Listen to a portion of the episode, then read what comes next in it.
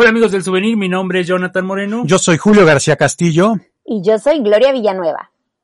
Y en esta ocasión vamos a hablar de Oaxaca. Acompáñenos.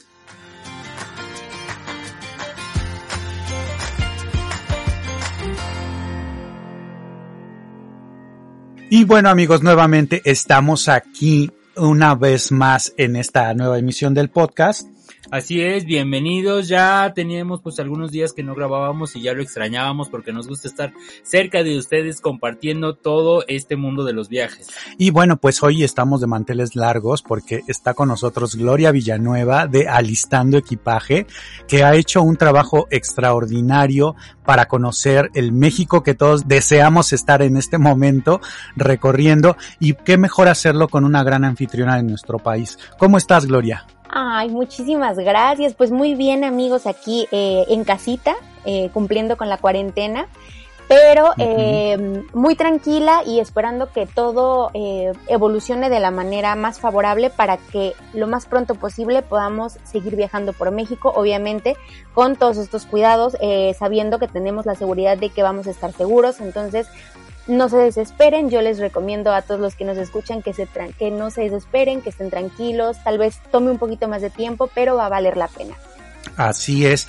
Gloria ya tenía, ya había estado con nosotros en otro podcast, ya habíamos tenido esta oportunidad, pero ya tiene un chorro de tener como más de un año. Yo creo que sí. que sí, hablamos del sureste mexicano. Ajá, de Campeche. Es. de Campeche exactamente, que es actualmente donde te encuentras, ¿verdad, Gloria? Sí, así Muy bien.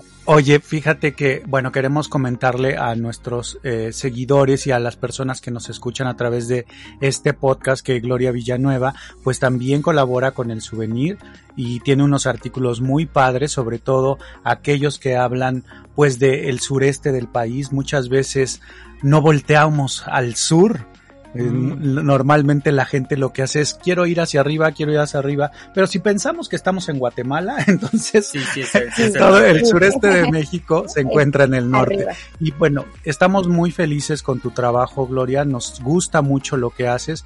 Y bueno, esta página que tú tienes de alistando equipaje vamos a encontrar muchísimas recomendaciones de los viajes que has hecho y también pues es importante mencionar que eres muy activa en redes sociales, sobre todo en Instagram. Cuéntanos, Gloria. Sí, pues eh, exacto, yo estoy ahorita en todas las redes sociales además del blog que es alistandoequipaje.com, pues estoy muy activa en Instagram, en Facebook, en Twitter, ahí más o menos. Eh, y ahora, bueno, pues lo que ha captado mi atención ha sido Pinterest y TikTok. No puedo evitar decir que soy una fan en TikTok, o sea, me encanta todo el contenido de TikTok, tanto de viajes, tanto de todos esos videos graciosos, o sea, me, me, distraigo mucho, me sirve como un poco de terapia en esta cuarentena. Y sí, este, de hecho yo abrí TikTok antes de la cuarentena, o sea, porque también dije, bueno, vamos a explorar, eh, también se ve que aquí hay gente viajera y es un buen lugar, es una buena plataforma para poder dar a conocer viajes y más que nada por México. Entonces sí, estoy en las redes sociales ahí constantemente subiendo fotos, videos, eh, tratando de pues ahí inspirarlos o por lo menos en esta, en esta época de cuarentena pues de, de tratar de pues hacerlos viajar desde casa, que prácticamente ese es como mi lema últimamente.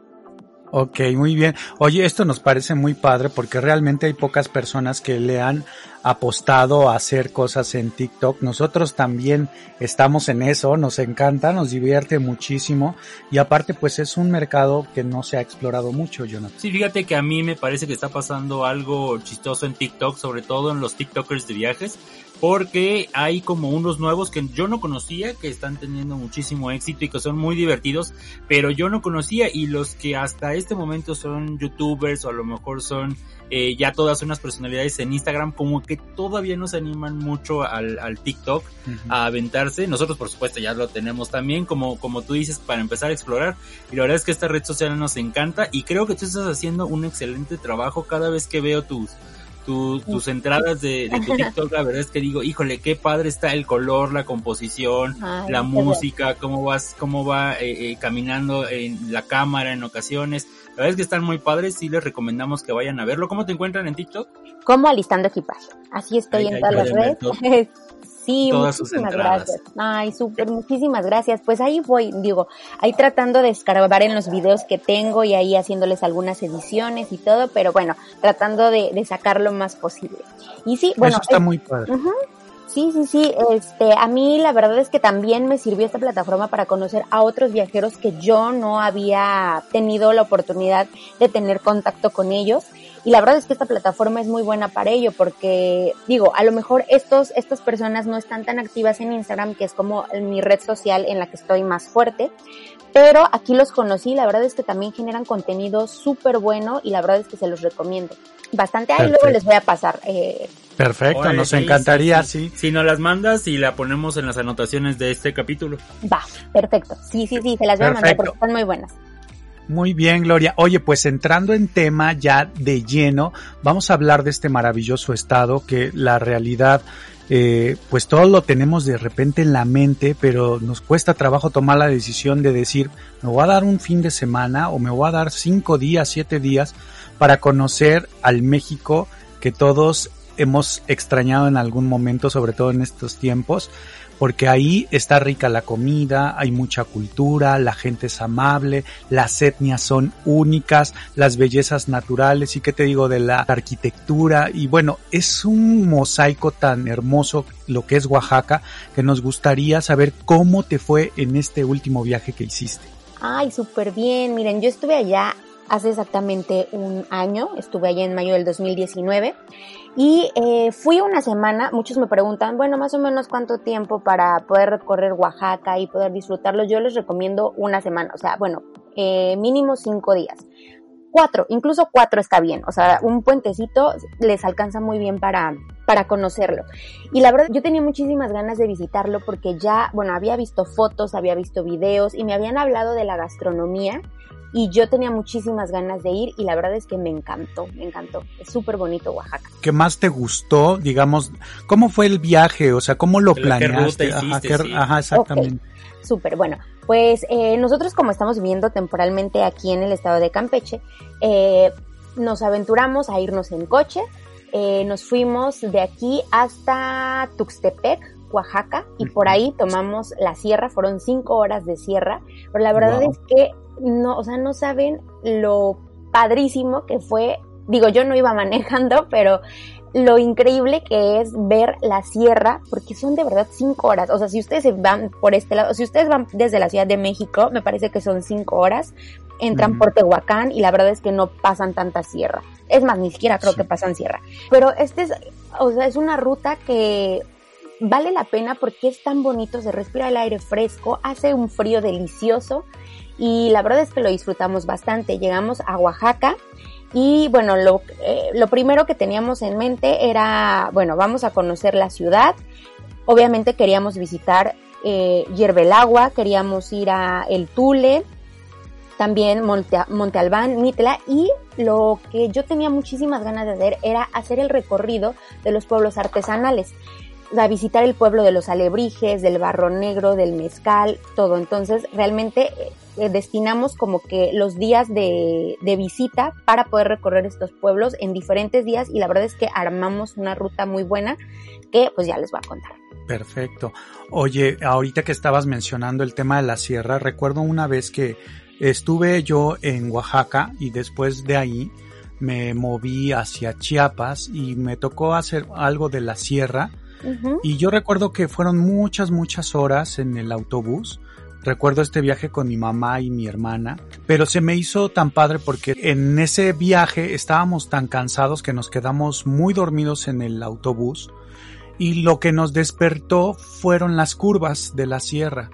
Pero al momento que estábamos despertando, la, neblina había bajado, pero también había un atardecer impresionante. Yo veo este como escenario, lo recuerdo como si fuera de Avatar, porque era tanta la naturaleza y era tan místico el asunto que yo decía, es que esto es un sueño. Y muchas personas han tenido esta experiencia de ir por la sierra y de repente maravillarse. Yo creo que las palabras no son suficientes para describir los hermosos paisajes de los bosques de niebla y la selva que tiene Oaxaca en la sierra y pues hay muchas rutas que se pueden hacer ahí mismo en la sierra con los pueblos mancomunados. Pero la realidad es que yo creo que también ese es otro de los viajes que tendríamos que hacer en algún momento, porque Oaxaca es tan grande y tan vasto, tan extenso, que de verdad un fin de semana no te, no te alcanza, ¿no?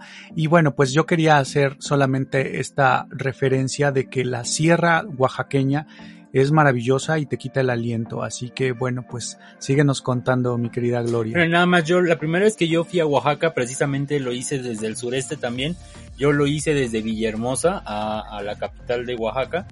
Y yo sí encontré muchas montañas, había muchísimas, pero yo creo que es la ruta que tomaba también el autobús, porque me fui en autobús y recuerdo que habían muchos mochileros que iban en el autobús e iban eh, en la mañana dormidos, de un lado a otro las cabezas nada más las veías así como iban saliendo del asiento, porque de verdad la sierra sí es, sí es imponente, ¿no? La, la sierra de Oaxaca.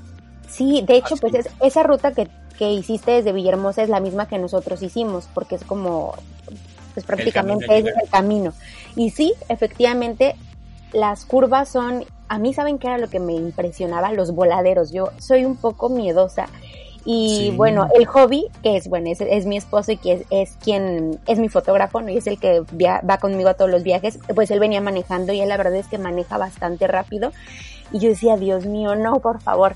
O sea, yo veía, o sea, me parecía impresionante, pero trataba yo de enfocar la mirada en el paisaje, en las montañas y todo, pero si yo me asomaba así al ladititito, o sea, era porque aparte a mí me tocaba ir de la parte del voladero. Eran unas curvas que yo decía, ay Dios, por favor, bájale, ale, bájale. Pero estuvo muy padre, o sea, está muy, muy padre eh, y sí lo recomiendo. De hecho, a mí es algo que me falta hacer. Es que tienes, tienes razón, o tienen razón. Eh, para poder recorrer Oaxaca, o sea, todo lo que ofrece Oaxaca, sí se necesita más tiempo porque, bueno, si ustedes planean ir como al, a la zona centro, o sea, a los valles centrales, que es donde está la ciudad de Oaxaca y los pueblos artesanales, pues sí, tal vez unos cuatro o cinco días. De hecho, yo en ese viaje también, después de estar en Oaxaca, yo me moví a Huatulco.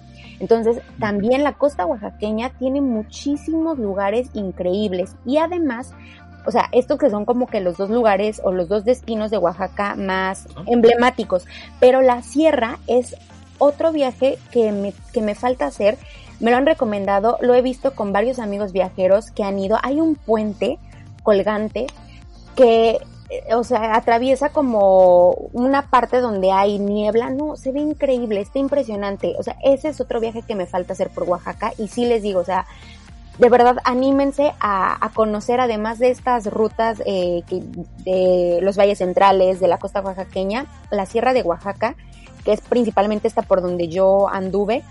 Esa tiene muchísimos lugares padrísimos. Ya después voy a, prometo que voy a hacer esa ruta y se los voy a contar, les voy a explicar todos los detalles, pues la verdad es que vale la pena. Si por ahí pueden investigar un poquito, eh, hay muchos amigos viajeros que lo han hecho y la verdad es que tienen fotos y experiencias increíbles de la sierra.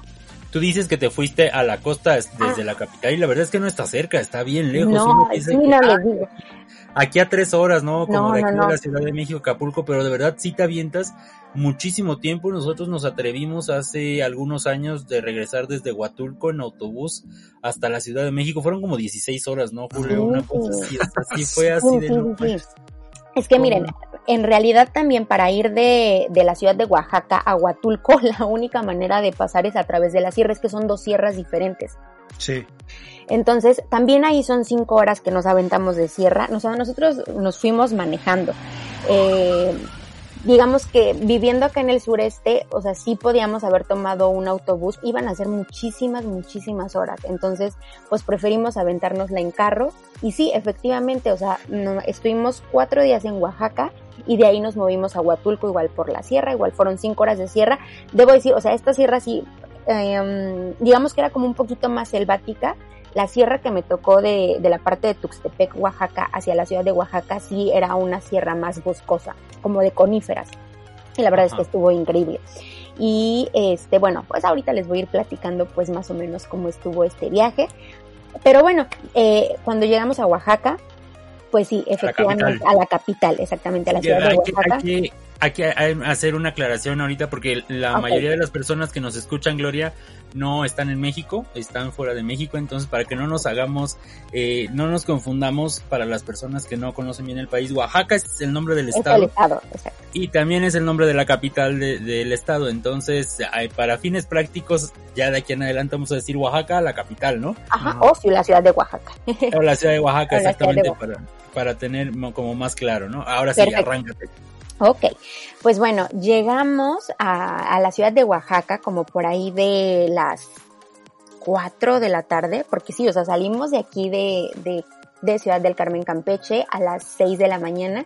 Y bueno, pues todo este tramo de sierra y todo lo que atravesamos, pues bueno, llegamos allá como a las 4 de la tarde, yo ya tenía la reservación en, en mi hotel, eh, elegí un hotel del centro. La verdad, eh, en ese momento yo cuando elijo un hotel, pues casi siempre lo hago con base en eh, lo que encuentre, o sea, ya sea, yo quería estar cerca del centro, quería poder recorrer la, eh, los lugares caminando, entonces busqué un hotel que no estuviera tan caro, porque pues la verdad es que yo sí voy buscando los precios más económicos. Nos quedamos en el hotel Posada del Centro, que está muy cerca de la Alameda de León, que es eh, como una plaza donde se encuentra el Zócalo de la ciudad de Oaxaca, que está muy cerca de Santo Domingo, muy cerca del Teatro Macedonio Alcalá, o sea, es céntrico. Entonces, la verdad es que fue un hotel muy bueno, eh, desayuno incluido y pues nada, un, hotel rústico, muy bonito, muy colonial, muy mexicano, muy lindo. Eh, ahí, bueno, ya, teníamos la idea de que, de que teníamos que ir a comer ayudas. Entonces fuimos a unas que, me recomendaron bastante eh, amigos que viven allí en Oaxaca y otros amigos viajeros que han ido y son las Tlayudas El Negro, que justamente para mi suerte, mi buena suerte, estaban en contraesquina del hotel. Entonces pues nos quedamos, eh, salimos del hotel, fuimos y la verdad es que estaban deliciosas. Me recomendaron mucho la Tlayuda de Tasajo, que es este, pues muy típica de allá y la verdad es que se las recomiendo bastante. O sea, desde ahí empezó toda mi experiencia culinaria. La verdad es que pensar en Oaxaca y no pensar en comida es algo que no se lleva, ¿no? Porque uno desde que ya va en la carretera va salivando de todo lo que puedes comer en, en los pueblitos o en la misma capital. Y no solo se trata de las ayudas y el mole, sino hay todo un gran rango, ¿no, Julio, de alimentos que puedes comer, o sea, desde el quesillo, que eso cabe aclarar que nosotros para el resto del país, no sé ahí donde tú vives, Gloria, pero para todo el resto del país el queso se le llama el queso Oaxaca, que es, es de hebra, pero si tú estás ahí en Oaxaca y les dices que eso Oaxaca se te quedan viendo con cara de pero de qué me estás hablando, no me vengas a insultar porque ahí se llama quesillo, ¿no? sí, yo creo que el, experimentar este tema de la, de la comida, yo creo que por ahí recordamos un poco más los, los temas o más bien los viajes a través de los sabores, ¿no? Y cuando la experiencia es de un sabor delicioso y luego pasas a otro más rico y ya de verdad no sabes cuál es mejor, pues ya el, el destino ya te abrazó y pues ya se convierte en uno de tus favoritos. ¿Cómo ves, Gloria? Así es, completamente. Y eso te pasa en Oaxaca. O sea, muchos me preguntan, ¿cuál es el destino favorito por su gastronomía? Oaxaca. Si es que de verdad te sorprende bastante toda la variedad que tienen. Es muy bueno. Aquí sí vamos a entrar en una, en una, pues no discusión, pero yo siempre he dicho que, que es Yucatán. También, es que también. Sí, sí, sí. es que de verdad, lo hablábamos la semana pasada, que cada estado es como si fuera un país distinto, ¿no? Porque son comidas que tienen su propia personalidad. A mí en lo particular, me gusta mucho la oaxaqueña, pero la michoacana me encanta. Y, es, es, o sea, y si te vas a Tabasco es distinto, y si te vas a Chihuahua es distinto. La, la Huasteca, o sea, no sé, o sea, cada, cada, cada estado tiene unos sabores muy especiales. Y bueno, pues platícanos qué comiste, Gloria. Ok, probé los esquites con chapulines que la verdad es que yo decía, Dios, ¿a qué sabrán? O sea, no sé, me encantaron, me encantaron, saben deliciosos. Y aparte está muy padre porque te los sirven, o sea, en lugar de servírtelos en los típicos vasitos de unicel, te los sirven en hojas de tamal con una cuchara hecha de, de madera, entonces obviamente esto ya no genera desechos, está súper padre y esto lo hacen en la Alameda de León y me parece que en todo Oaxaca. Entonces, por yo los probé ahí en la Alameda de León y la verdad es que buenísimos. Probé también la nieve de mezcal. Ay, no, no, es que es una variedad deliciosa. Probé el mole amarillo. nieve de mezcal. Deliciosa, deliciosa. Eh, probé también el mole amarillo me gustó mucho. Me hubiera gustado conocer pues todas las variedades de mole, pero voy a regresar, o sea, porque es que Oaxaca tiene muchísimo. Pero bueno, me encantó el mole amarillo, me encantaron las tlayudas, el chocolate, bueno, es que Oaxaca es conocido por su chocolate y es chocolate de agua o chocolate de leche. Entonces, eh, yo siempre pedía de leche porque es como que, bueno, chocolatito de leche y buenísimo, o sea, me encantó. La verdad es que creo que eso es lo que más me gustó de Oaxaca, esas, esas eh, comidas y bebidas. Claro que sí.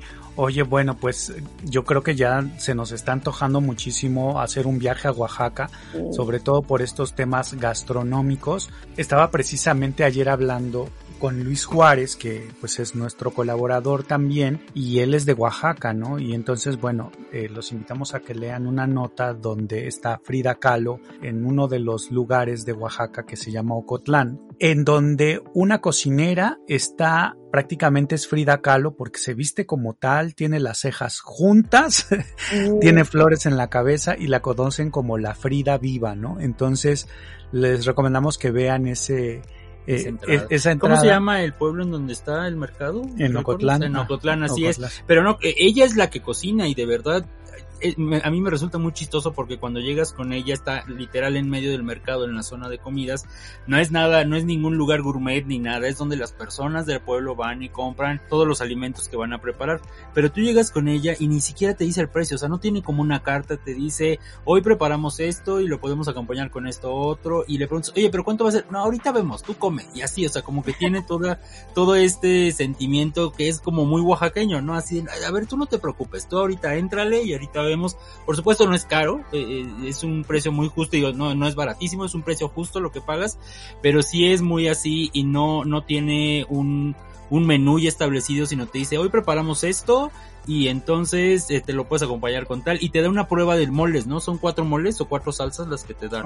Increíbles, buenísimas. Sí, claro. Es muy famosa ella y ella disfruta vestirse como Frida Kahlo y está totalmente caracterizada y le encanta tomarse fotos. De hecho, muchas personas, no solo mexicanas, sino muchos extranjeros llegan a comer con ella y a tomarse la fotografía porque es toda una experiencia. Además de que Ocotlán se encuentra en una zona donde hay muchas artesanías, donde hay muchas cosas que ver. Fíjate Gloria, que vamos a hacer el comercial. Nosotros tenemos una experiencia dentro de la operadora de viajes, porque bueno, el souvenir, eh, para, los que es la primera vez que nos escuchan, el souvenir es, este medio de comunicación donde les contamos a dónde pueden ir, donde esperamos inspirarlos y bueno, nos gusta mucho compartir nuestras experiencias, pero también parte del grupo es eh, Reguiletes, que es una operadora de viajes que realiza experiencias eh, la mayoría de ellas saliendo desde la Ciudad de México y tenemos una experiencia que es de alebrijes, que es padrísima porque empezamos aquí en la Ciudad de México con un encuentro con un cartonero que se dedica a hacer alebrijes, ha hecho varios en, el desfile de alebrijes monumentales, él nos da una plática y luego nos vamos hacia la ciudad de Oaxaca, ahí nos hospedamos y ahí empezamos a recorrer parte de estas artesanías que se realizan por esta zona y una de ellas es precisamente los alebrijes, que bueno, aquí en la Ciudad de México tienen una forma de hacerse que es con cartón y en Oaxaca se hacen con madera y bueno, vamos a, a ver toda esta ruta, ¿no? Para las personas que vieron Coco, que, que, que viven en el extranjero, bueno, era este, pues era como un, que era, no, era como un tigre, el alebrije que sale ahí que tenía alas. era un tigre. Exactamente, bueno, eso es un alebrije. Entonces, eh, vamos a esta parte de, de, de, Oaxaca que está pues realmente cerca de estar como a media hora de la capital. Eh, unos media hora, 40 minutos y bueno, eh, ir a comer con, con Frida, ir a ver los alebrijas porque hay varios talleres que te vas encontrando a lo largo de la carretera, ¿no, Julio? Así es, comemos con Frida, nos tomamos fotos con ella, entonces podemos presumir en nuestras redes sociales que pues conocemos a Frida y que cocina y cocina delicioso. Esta famosa sopa es de guías, guías, de guías, ¿no? Y los moles y el chocolate y de repente las tlayudas y bueno, todo esta cosa tan deliciosa que ella cocina.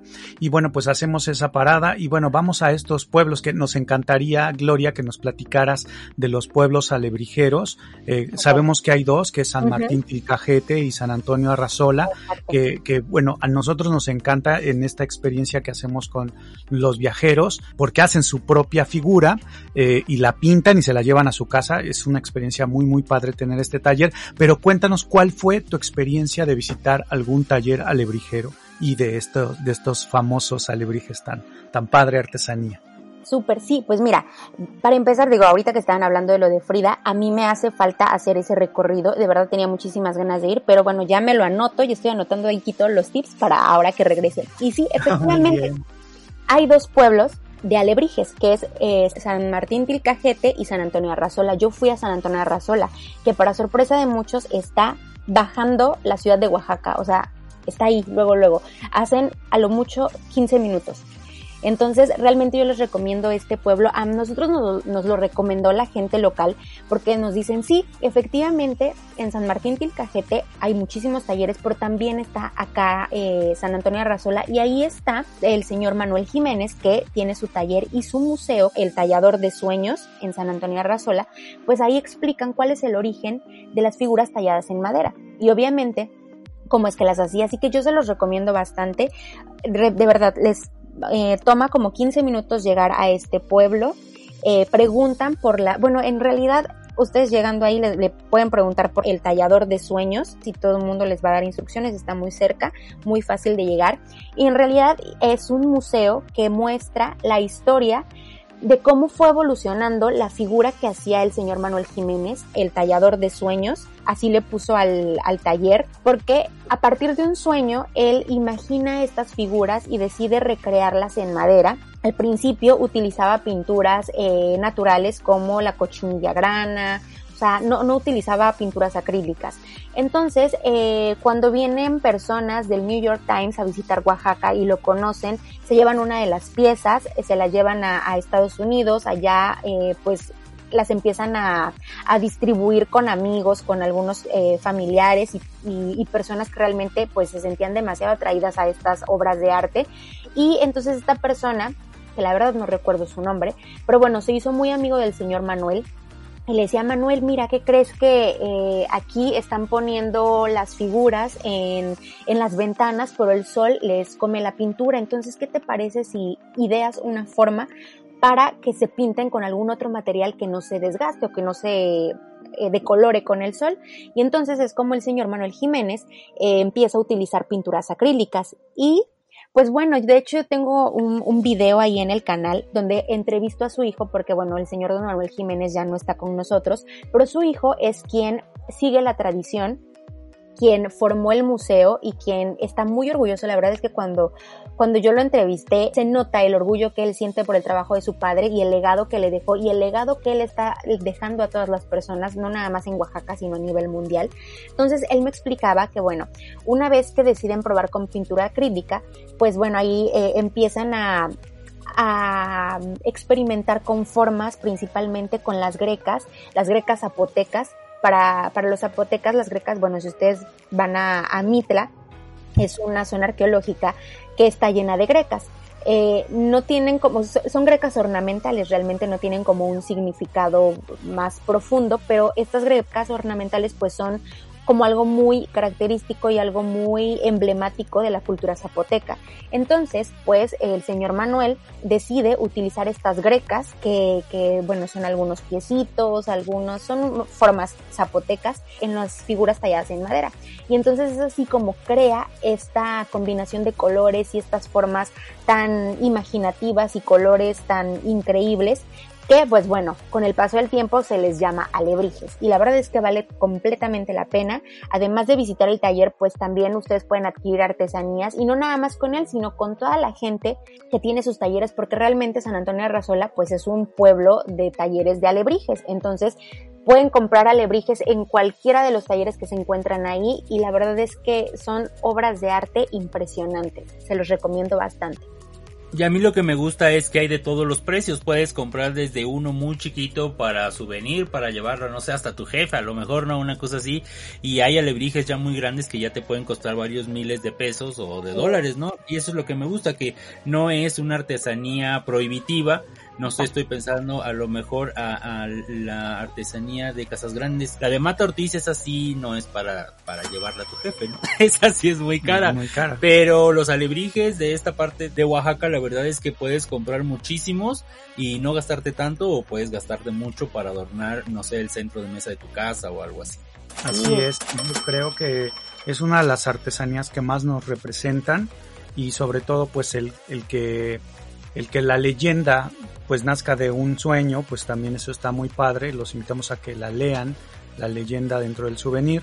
Y, y algo que me, me, llama mucho la atención, Gloria, y que lo dices tú, es eh, este pueblito de San Antonio Arrazola, porque siempre ubica la mayoría de la gente pues a los alebrijeros de San Martín Tilcajete que la realidad pues el trabajo pues es muy detallado en lo particular me gusta mucho lo que hacen en San Antonio Arrazola porque sí es muy pero muy detallado y de verdad te puedes quedar ahí observando que pues el, el, la artesanía realmente se convierte en un arte y que dices, híjole, yo no sé si se les va a acabar la vista a estas personas porque cada figura, las miniaturas que llegan a ser dentro de los símbolos, este, que zapotecas y todo esto, la, la realidad es que lo replican muy bien y lo hacen tan detallado que puedes tener un alebrije de una mantarraya pero tan bien hecha, llena de grecas, que solamente acercándote y verlo tan meticuloso, te das cuenta que estás frente a una verdadera obra de arte. Voy a hacer aquí una pausa porque esto que dijiste de que cada pieza es una obra de arte, los artistas plásticos, bueno, por favor, si alguno de ustedes es artista plástico, no, no se ponga todo punk, porque para ellos la artesanía no es arte, que por, precisamente porque se hace en serie, ¿no? Pero para nosotros que andamos a pie, sí es una obra de arte. No, pero es que, es que hay una cosa también que no han eh, como comprendido esta parte, es que el arte mexicano es eso, ¿no? Y aparte, los alebrijes, si tú te das cuenta, ninguno es igual. Todos son distintos, todos se pintan de manera distinta, las combinaciones de colores son distintas. Y eso pasa incluso con el barro y, o sea, no te va a salir algo en serie. Y yo creo que una de las eh, instituciones que se han encargado de llamarlo así arte mexicano es Fonart que pues es la casa de, los artesanos mexicanos que premia cada año con estos reconocimientos o galardones a los grandes talleristas. La realidad es que sí te das cuenta que una de las cosas que dice Fonart es que el arte mexicano no tiene que ser en serie y no tiene que ocupar elementos industriales, ¿no? Y es muy importante esta parte que mencionaba Gloria acerca de las pinturas, ¿no? Ahora son acrílicas, ¿no? Pero antes sí era la grana cochinilla y eran plantas y eran flores, todo lo que se, lo que se pintaba. Es como el arte huichol, ¿no? Que finalmente, ahora es Shakira, pero antes eran piedras y cuentitas muy pequeñas, arenillas, todo eso. Y finalmente también se tienen que ir transformando, ¿no? Y eso no quiere decir que dejes de hacer arte, ¿no? O sea, finalmente cada pieza es, es el trabajo, es, es el, el que alguien incluso se haya desviado la cadera o se le haya acabado la vista. Entonces, hay personas que hacen arte incluso no teniendo vista, ¿no? Entonces, yo creo que hay que reconocer esto como lo que es, ¿no? Un verdadero arte. Oye, ahorita que estabas diciendo lo del barro, siempre identificamos Oaxaca con el barro negro, pero estaba viendo tus videos en YouTube y amigos, si no han ido al al canal de YouTube de Gloria se los recomiendo mucho que vayan para que vean todos sus viajes y experiencias. Y bueno estaba viendo que precisamente fuiste a un taller de barro verde que es precisamente pues que no lo tenemos tan tan identificado con Oaxaca no porque el barro negro lo llega como eclipsar pero esto de visitar el barro verde en realidad sí se me hace una súper buena idea y fuera de lo común Así es, de hecho, eh, pues este, digamos, este pueblo que fabrica el barro verde se llama Santa María Atzompa y está en la periferia de la ciudad de Oaxaca. O sea, realmente como ya eh, estas estos pequeños, mm, si se pueden llamar como municipios o colonias que son, que rodean la ciudad de Oaxaca ya están absorbidas por la urbe. Prácticamente no te das cuenta, o sea, tú, tú, nada más pasas como algunas calles y ya llegaste a San Antonio, perdón, a Santa María Atzompa y justamente está ahí, o sea, prácticamente está dentro de la ciudad de Oaxaca. Antes de entrar a esta parte, quería, bueno, con referencia a los alebrijes, realmente el nombre de alebrijes se le da a las figuras creadas eh, en la Ciudad de México por, eh, por Pedro Linares López, que es el creador de estas figuras de cartón.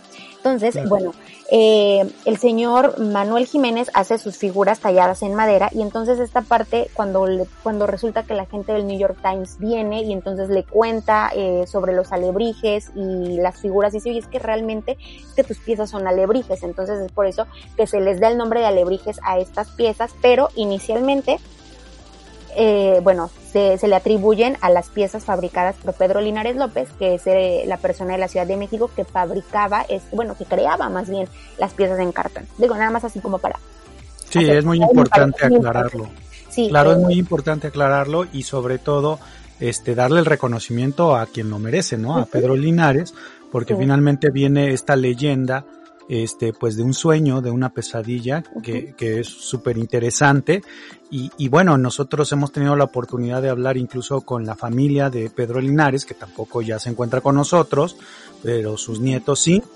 Y, y, y es muy interesante que ellos hayan decidido compartir pues todo este conocimiento y que la gente pues lo haya apropiado como parte de nuestro acervo cultural o popular que tenemos en México, tanto que ahora en una película como Coco, esa es una parte de la magia que tenemos como dentro de nuestras tradiciones, ¿no? Así es, y bueno, ya aclarado el punto, entonces ahora sí cuéntanos del Barro Verde. Oye, Gloria, ¿también fuiste al Barro Negro?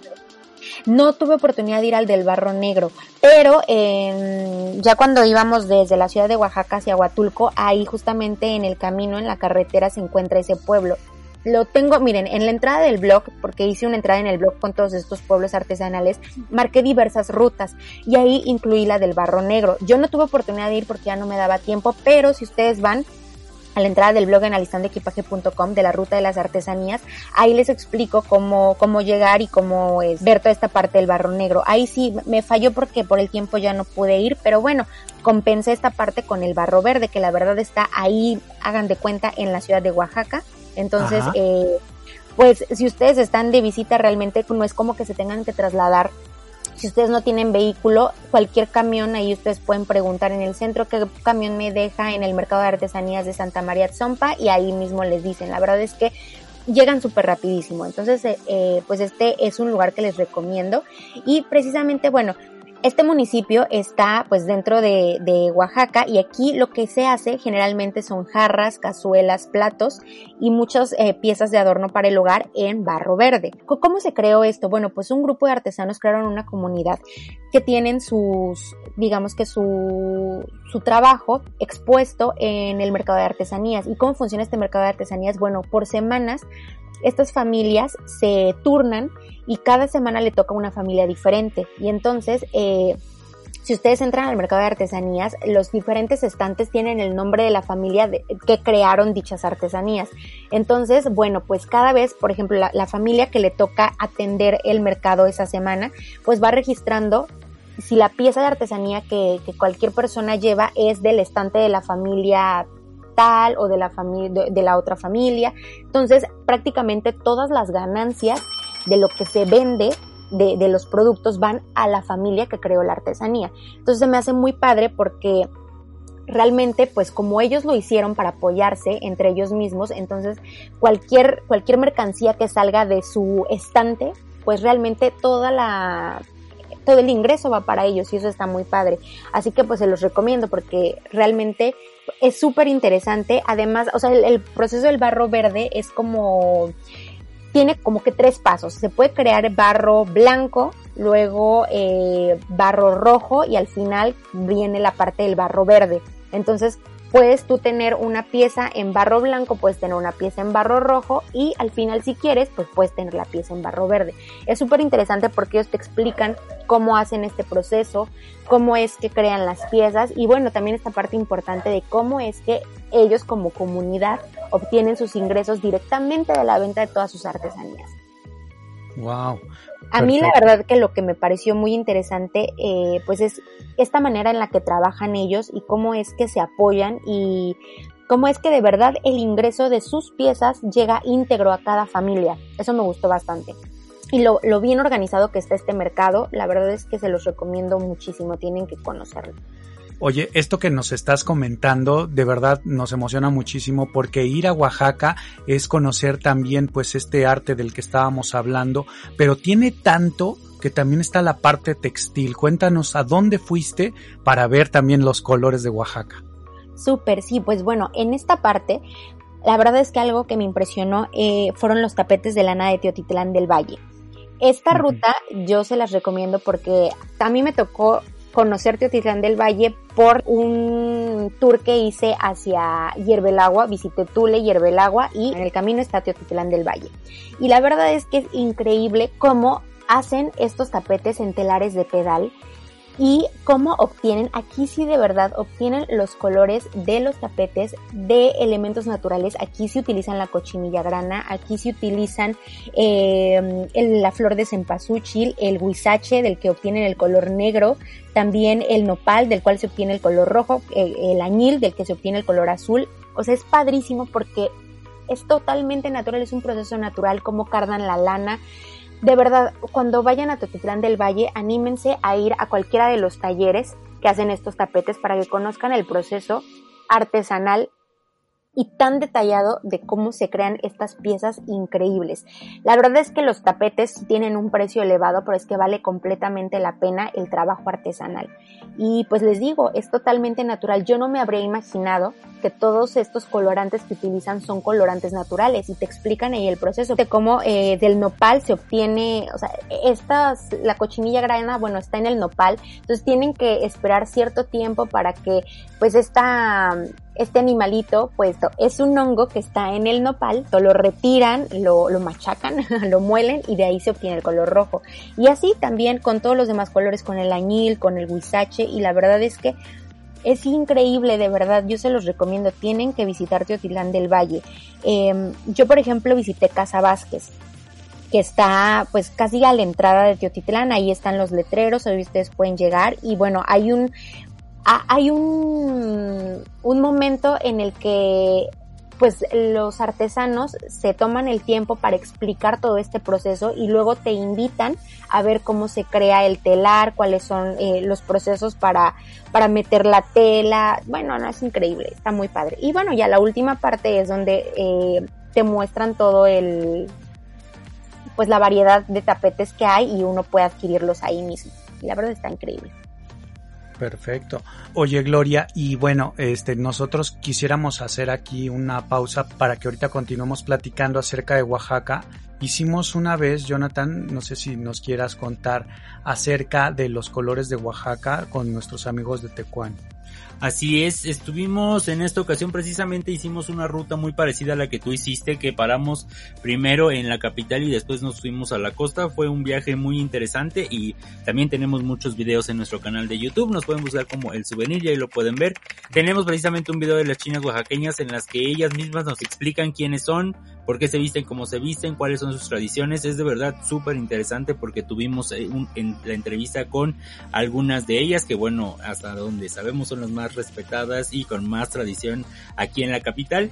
Y bueno, eh, dentro de esta experiencia le hicimos en el marco de, un tour que se llama Colores de Oaxaca, que en un principio estuvo ideado para la comunidad LGBT, iba a tener un día por cada uno de los colores de la bandera LGBT, es decir, un día iba a ser amarillo, otro día iba a ser verde y, y así consecutivamente.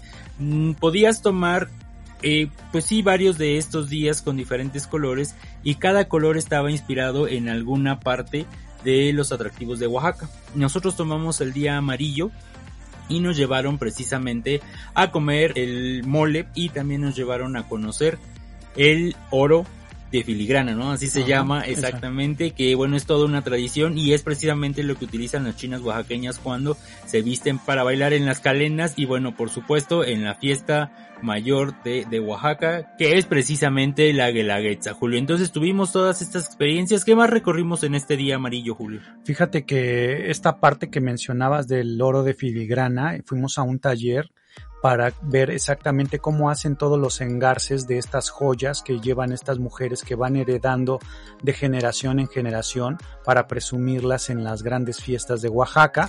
Una forma de describirlo para quien no conozca el oro de filigrana es como si hicieran hilos con, con oro, ¿no, Julio? Y se pusieran a tejer precisamente este metal no es que, que, como la mayoría de las veces lo vemos que lo funden y entonces así le van dando forma. Esto de verdad es un trabajo súper minucioso, es, son, pues no es artesanía, ¿no? Son joyas realmente y son caras precisamente por el proceso que llevan.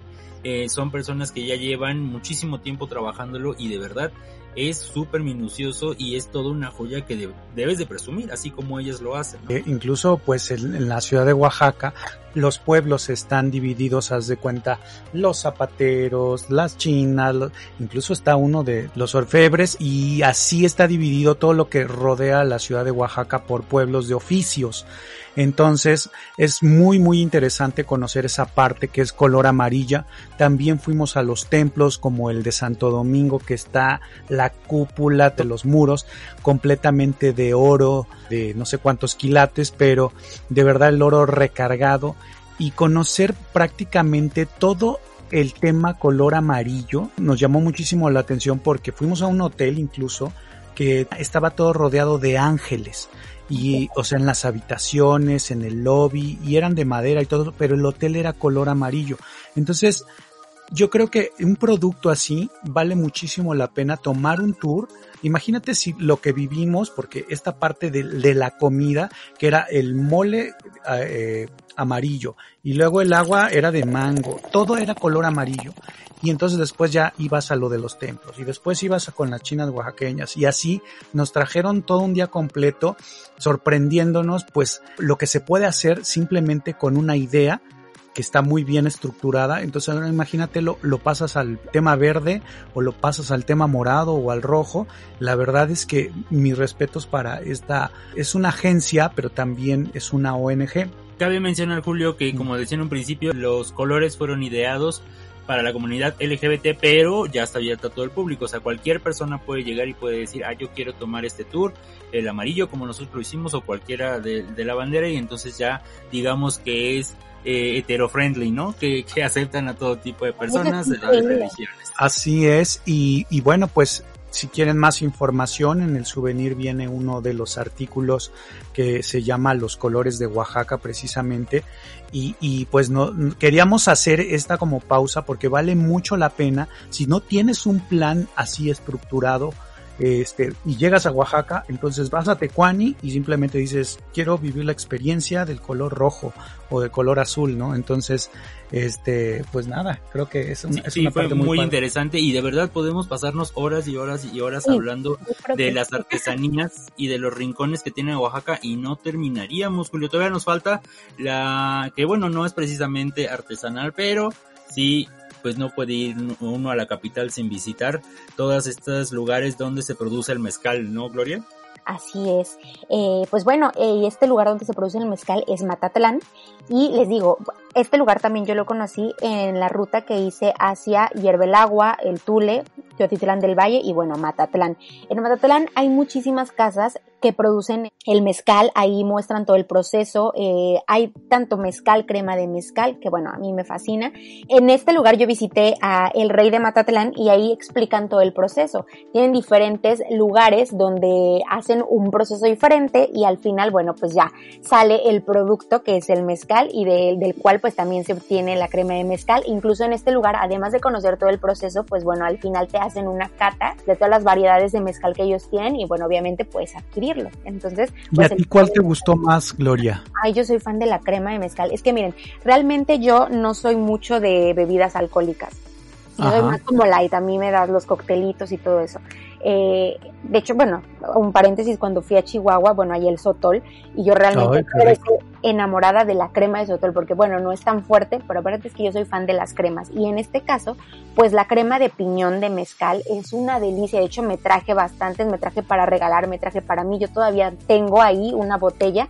Entonces, cada vez que quiero, eh, pues un, un digestivo, pues ahí voy por mi copita de crema de, de piñón de mezcal y la verdad es que es una delicia. Yo soy fan de las cremas y eso me encantó porque hay variedad de sabores, colores, todo está increíble. Buenísimo. Oye, y esta parte del mezcal que de repente le ponen gusano, hay mezcalerías que ahora ya le ponen alacrán o que le ponen pechuga de pollo, o sea, esta es una gran variedad de cosas que han ido pues inventándose con el tiempo, pero pues no dejan de ser artesanales. Exactamente, sí, justamente ahí también te encuentras el, el gusano de maguey. Eh, hay muchísimas opciones. La verdad es que, bueno, como dice Jonathan, hablar de Oaxaca es, o sea, es, no, es algo de no terminar porque es infinita toda la variedad de colores, olores, sabores, arte, artesanía, todo. Realmente, Oaxaca es lo máximo. Muy bien. Oye, Gloria, y bueno, tienes ahí dentro de este viaje maravilloso que hiciste, fuiste a ver también naturaleza. Cuéntanos del árbol del Tule, que es eh, este viejo sabio que no te puedes perder en un viaje a Oaxaca. Así es. Pues bueno, eh, la verdad es que el Tule también está muy cerca de la ciudad de Oaxaca y de hecho, eh, si ustedes toman un tour o lo hacen por su cuenta, generalmente se visita el Tule y después se va a Hierve el Agua, porque está, digamos que Hierve el Agua está como unos 45 minutos del Tule y bueno, el Tule está muy cerquita de la ciudad de Oaxaca. Exactamente, pues bueno, el Tule es uno de los atractivos más populares de Oaxaca. Es un árbol que se, encuentra en Santa María del Tule y es por eso que le llaman así a este árbol que en realidad es un ahuehuete. O sea, no es como que un tule, ¿verdad? No, es un ahuehuete. Es famoso porque posee el tronco más grande del mundo, tiene un diámetro de poco más de 14 metros, 42 metros de alto y de acuerdo a los lugareños, en el tronco y en las ramas se pueden encontrar formas variadas como un elefante, un león, los tres reyes magos, el venado, entre otros. Entonces, si uno va, se la puede pasar un buen rato viendo las ramas y el tronco para encontrar estas formas. Algunos las logran ver, algunos otros no, pero la verdad es que es una belleza. O sea, realmente ver la magnificencia de ese árbol es algo impresionante. Y bueno, es pues la verdad es que es un lugar muy bonito para, para admirar y para fotografiar. Eh, cuando yo fui, la cuota de acceso era de 10 pesos, la verdad es que algo súper accesible, pero sí es muy ordenada la forma en la que uno puede entrar al árbol, porque no es como que nada más entras y todo el mundo puede ver el árbol, el árbol, no, sino que bueno, primero te mandan a un módulo donde pagas estos 10 pesos, luego regresas con tu boletito y van como que o sea, tratando de, de, hacer el ingreso más ordenado y eso pues me parece muy bien. La verdad pues es que es un lugar que no se pueden perder, o sea, si ustedes van a la ciudad de Oaxaca, en la parte de los valles centrales, visita obligada el árbol del Tule y la verdad es que está impresionante. Wow. Ese, ese lugar de verdad a mí me gusta mucho. Yo nunca he ido. Nunca me lo vas a creer, pero al Tule nunca he ido. ¿Cómo crees? Sí, sí. yo me acuerdo que precisamente en uno de estos viajes que, que antes organizabas por otro lado, llevaste a mis papás precisamente y a mi tía a esta experiencia del árbol del Tule. Yo en esta ocasión no fui, pero bueno, ya todas las demás veces que he regresado a Oaxaca no he tenido la oportunidad. A Agua sí he ido ya varias veces, pero el túnel no lo conozco, me lo tengo que anotar para la próxima. Así es, y yo creo que es uno de los puntos más medulares en, en tu viaje, porque estás hablando de que los árboles pues son los sabios, ¿no? Los que han visto pasar desde independencias y revoluciones y no sé cuántas cosas y personajes y reyes han llegado a este maravilloso sitio y sobre todo porque lo ves desde lejos y tú dices, ah, es un árbol, pero mientras más te acercas te das cuenta de la magnificencia que puede tener este viejo sabio de no sé cuántos años y el estar ahí, pues es como como que palomeas, ¿no? Palomeas esta parte tan importante que es de Oaxaca y que no la tienes nada, nada lejos de, de la misma ciudad. Entonces, en una tardecita, en ese viaje que ya estás planeando hacer, entonces simplemente ahorita me voy al Tule, ¿no? Eso sería como la recomendación. ¿Y este está de camino también a Yerbelago? ¿Más o menos? ¿O no? ¿Es para otro sentido? Bueno, mira, yo por ejemplo en el tour que tomé, porque este, este recorrido lo hice en tour. Sin embargo, yo se los recomiendo que si ustedes pues quieren ir con más tiempo y disfrutar, háganlo por su cuenta y lo van a disfrutar más. Pero sí, efectivamente, la mayoría de los tours que manejan hacia el Agua, la primera parada es el Tule, porque está en el camino.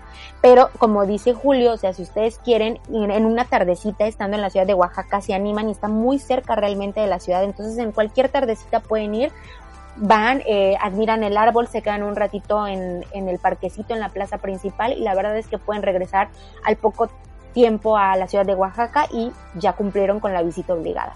Órale, a mí hierve el agua me gusta muchísimo porque pues precisamente lo hemos visto mucho en fotografías y en videos y la verdad es que es un lugar que no te imaginas, o sea, aunque lo veas mucho en fotografías, hasta que estás ahí dices, órale, sí es como, como me lo había imaginado o no es como me lo había imaginado. Una de las cosas que a mí más me impresiona no es en sí la cascada petrificada, porque eso es de lo que se trata, ¿no? Julio es una cascada que, que está petrificada, sino el paisaje que está enfrente de esta cascada te deja sin aliento ver todas estas montañas. Además, llegar hasta allá vas en la carretera, pero después te tienes que salir de la carretera y ya continúas en un camino eh, de, de, tierra, precisamente, y, ha de ser cerca como de 40 minutos, ¿no? Media hora, hacia adentro. Entonces vas viendo cómo se van desdoblando todas estas montañas y cuando estás ahí en la orilla, cuando te metes al agua y estás viendo esta panorámica, de verdad se te va el aliento porque ves lo impresionante que es, esta escenografía y bueno, todo el tiempo que tuvo que pasar para que este lugar se convirtiera en lo que hoy en día es, que bueno, es todo un atractivo, pues no solo de la ciudad de Oaxaca, sino de todo el estado. Oye, Gloria, cuéntanos cómo fue tu experiencia en Agua. Bueno, a mí lo que me parece impresionante de este lugar es que, bueno, en el mundo solo existen dos lugares con cascadas petrificadas. Uno se encuentra en Turquía y otro en Hierbelagua, Oaxaca. Entonces es una de las razones por las que este destino tiene que estar en la lista de todo viajero que visita el estado de Oaxaca, la ciudad de Oaxaca. Hierbelagua no puede, no puede quedar fuera. Eh, tienen que visitarlo. Es impresionante. Pues bueno, estas cascadas petrificadas se formaron hace miles de años por el escurrimiento de agua con alto contenido de minerales, como el carbonato de calcio. Entonces, por eso es que tienen esa forma, por eso es que no se han deshecho, por eso es que se ven así, por eso es que se les llaman petrificadas, porque en realidad sí es agua la que escurre, pero quedó compacta en ese lugar y la verdad es que es un, es un escenario espectacular. Y bueno, el manantial que es el famoso de que todo mundo hemos visto en las fotografías, eh, se formó porque digo, este escurrimiento de agua creó muchas eh, pozas naturales y pues bueno, el, manantial principal es una de esas pozas. Algo curioso es que bueno, uno piensa hierve el agua y se imagina que esta poza pues es de agua caliente o es agua termal y la verdad es que no. La temperatura oscila entre los 22 y 25 grados centígrados, o sea, realmente es muy fresca y en la tarde cuando corre un poquito de aire, porque efectivamente como dice Jonathan está rodeada de montañas, entonces corre un aire fresco, uno se mete y se siente un poquito fría el agua, pero la verdad es que está riquísimo y es una experiencia única poder visitar y conocer las pozas y cascadas petrificadas de hierve el agua. Nada más una, una acotación. Aquí, yo llevé un dron y esto es algo bien chistoso, llevé un dron para hacer algunas escenas y no pedí permiso, nada más lo empecé a volar y después llegaron corriendo los encargados porque es como pues no es un lugar privado, sino más bien es parte como de una comunidad, ¿no, Julio? Es una, es zona exactamente, es una zona ejidal, entonces llegaron los encargados corriendo del ejido, pero yo ya, precisamente como hay que bajar para llegar a estas cosas, los vi que ya venían por ahí y guardé mi, mi dron y ya como si nada, pero es bien chistoso, pero no dejan grabar con dron y se me hace súper raro porque es un lugar abierto totalmente, lleno de montañas, pero no sé, algo les da a ellos, a lo mejor es por no poner en peligro a los demás viajeros que están ahí pues refrescándose, tal vez puede ir por ahí, pero si ustedes van y quieren llevar un dron pues que sea pues muy disimulado y lejos de la gente para que puedan tomar unas imágenes de esta cascada petrificada. Pero bueno, la experiencia siempre es buena. Les recomendamos también ir o muy muy temprano o ya después de la comida porque sí se puede llegar a atascar a ciertas horas del día y bueno, para tener una buena experiencia y sobre todo si te quieres tomar fotografías padres para el Instagram, pues sí te procura ir cuando hay menos gente. Así es, eh, generalmente las fotos más padres se logran en el amanecer o en el atardecer y efectivamente después de las 5 o 6 de la tarde todos los tours comienzan a irse porque obviamente el trayecto de Yerbelagua a la ciudad de Oaxaca pues es más o menos como de una hora, 45 minutos una hora, entonces a las 6 de la tarde que es cuando ya empieza este espectáculo del atardecer es el momento perfecto para tomar fotografías porque ya no hay casi nadie. Y bueno, hay una recomendación que yo les hago. Yo no lo hice, pero si ustedes quieren quedarse para ver el amanecer, existen cabañas con servicios básicos desde los 160 pesos. Entonces también es una opción que ustedes pueden tomar si quieren despertarse súper tempranito, captar el amanecer desde los primerititos rayos del sol. Entonces les recomiendo que se queden en las cabañas. Y los pueden preguntar ahí en la entrada de Hierve el Agua y les van a decir y les dan todas las indicaciones de dónde se encuentra pues este, este, estas cabañitas. Oye, eso también se me hace muy bueno. Yo no tenía eh, el conocimiento de las cabañas. Sabemos que hay una serie de vendimia ahí este, cuando vas a llegar eh, al, pues a la zona natural de hierve el agua, donde te venden cosas deliciosas. A mí me gustan mucho los mangos, eh, así con chilito, y entonces me acuerdo mucho de que son muy refrescantes.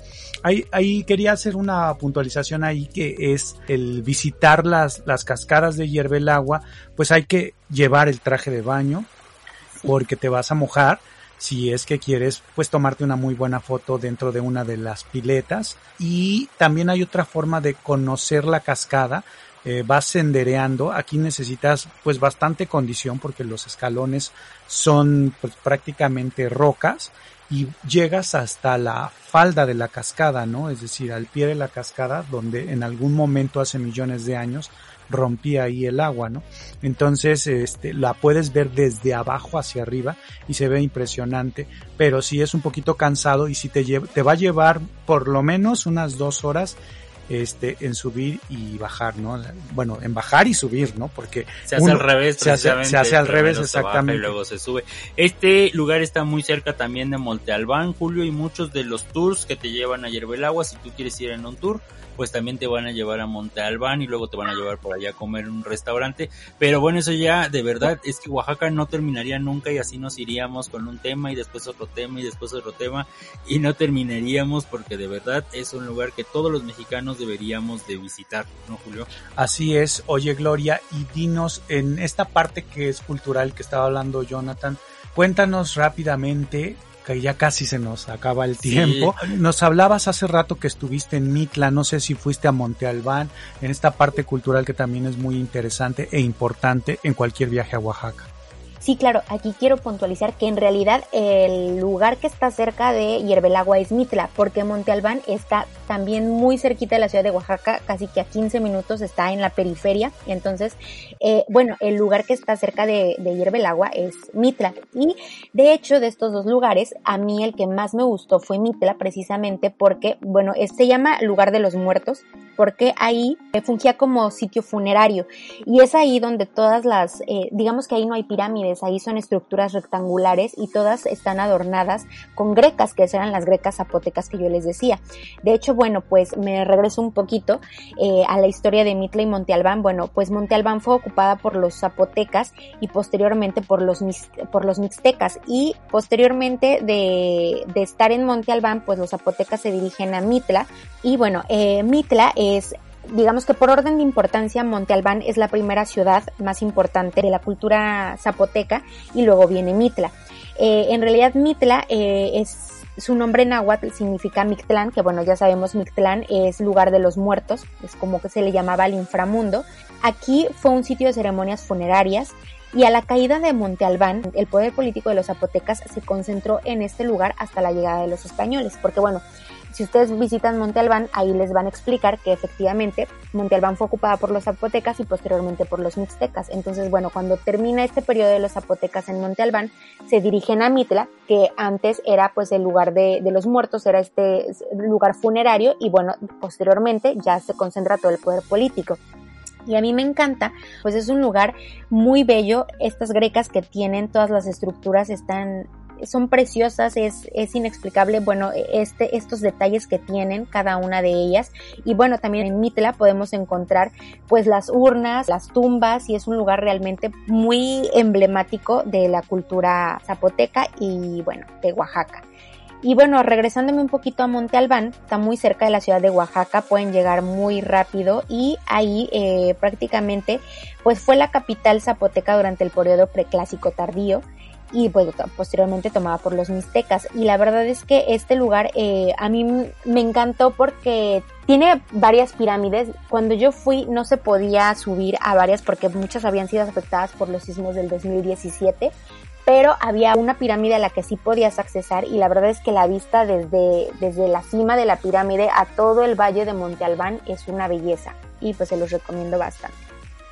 Muy bien, Gloria. Oye, pues esto que nos has estado contando a lo largo pues de una hora nos afirma o nos reafirma que Oaxaca tiene mucho por descubrir, mucho por conocer, mucho por probar y bueno pues disfrutar cada uno de los atardeceres y también de los aromas, de los sabores y, y, sobre todo pues de los colores, ¿no? Este ha sido como un viaje a través de los colores de Oaxaca y te queremos agradecer muchísimo que seas una promotora de, nuestro país, que lo hagas con tanta pasión, con toda esa eh, investigación, porque muchas veces lo que queremos es transmitir la emoción, ¿no? Pero a veces también se necesita tener las bases de lo que estamos pues hablando y qué mejor que hacerlo con una experta como contigo, y pues por eso te queremos agradecer que, que pues nos hayas llevado a viajar a Oaxaca pues con la mente. Ah, Así es, eh, Gloria, pues muchas gracias por habernos acompañado y esperamos en un episodio más adelante encontrarnos y seguir platicando de todas estas maravillas que tiene México y bueno, también del extranjero, por ahí estuvimos viendo que también te fuiste a Disney un, un, un, en un viaje y bueno, nos estabas platicando de esta experiencia y bueno, ya tendremos oportunidad de explayarnos en todo esto. Así es, pues muchísimas gracias Julio y Jonathan. La verdad es que sí, nos falta tiempo para platicar de todo lo que Oaxaca tiene. Me quedó pendiente platicarles de esta parte de, la costa oaxaqueña, pero estoy segura que va a haber otra oportunidad. Eh, por lo pronto, pues les agradezco mucho. Para mí es un placer estar nuevamente con ustedes. Y pues si quieren conocer un poquito más, ahí va mi comercial, pero bueno, no, más. Sí, por favor. Más que un comercial, es eh, como que complementar toda la información que estuvimos platicando aquí y para que tengan más información, pues los invito a visitar mi página web que es alistandoequipaje.com. Ahí tengo las diversas entradas, tanto de la ciudad de Oaxaca que hacer en Oaxaca, eh, de las zonas arqueológicas de Mitla, de Monte Albán, de Hierbelagua, del Tule y precisamente esta ruta de las artesanías. En esta entrada del blog les cuento diferentes rutas que ustedes pueden tomar para visitar los diversos pueblos artesanales. También los invito a visitar mi canal de YouTube Alistando Equipaje. Ahí tengo también videos justamente de estas entradas del blog. También tengo videos para que ustedes puedan ver ahora sí que vivir y viajar desde casa y conocer un poquito más de Oaxaca. Y pues bueno, seguirme en redes sociales, estoy en Facebook, estoy en Instagram, estoy en Pinterest y estoy en TikTok como Alistando Equipaje y en Twitter me encuentran como Alist Equipaje porque ya no, no me dejaron poner Alistando Equipaje. Pero bueno, eh, pues muchísimas gracias chicos, la verdad es que estoy súper contenta, así como, como decía Julio, también tengo algunos artículos en el souvenir que, en, los, en los cuales me pueden leer. Y pues yo estoy aquí, eh, cualquier duda que ustedes tengan, para cualquier cosa que, que ustedes requieran algún apoyo, ya sea de viajes que yo haya hecho, algunos viajes que ustedes quieran hacer y que yo los pueda apoyar, con mucho gusto estoy, eh, contesto todos los mensajes, ahora sí que no dejo ninguno sin leer, todos los mensajes que me llegan tanto a Facebook, Instagram o a cualquier plataforma, los contesto y pues ahí estoy. Bueno, pues muchas gracias. Vamos a dejar ahí la información también eh, al final de este podcast, Jonathan, ahí escrito de todas las redes sociales de Gloria Villanueva, alistando equipaje. Así es, pues muchas gracias Gloria, gracias Julio y nos estamos escuchando para el próximo episodio. Y bueno amigos, pues deseamos de todo corazón que conozcan este estado porque se van a enamorar. Y como siempre, recuerden, nunca dejes de viajar.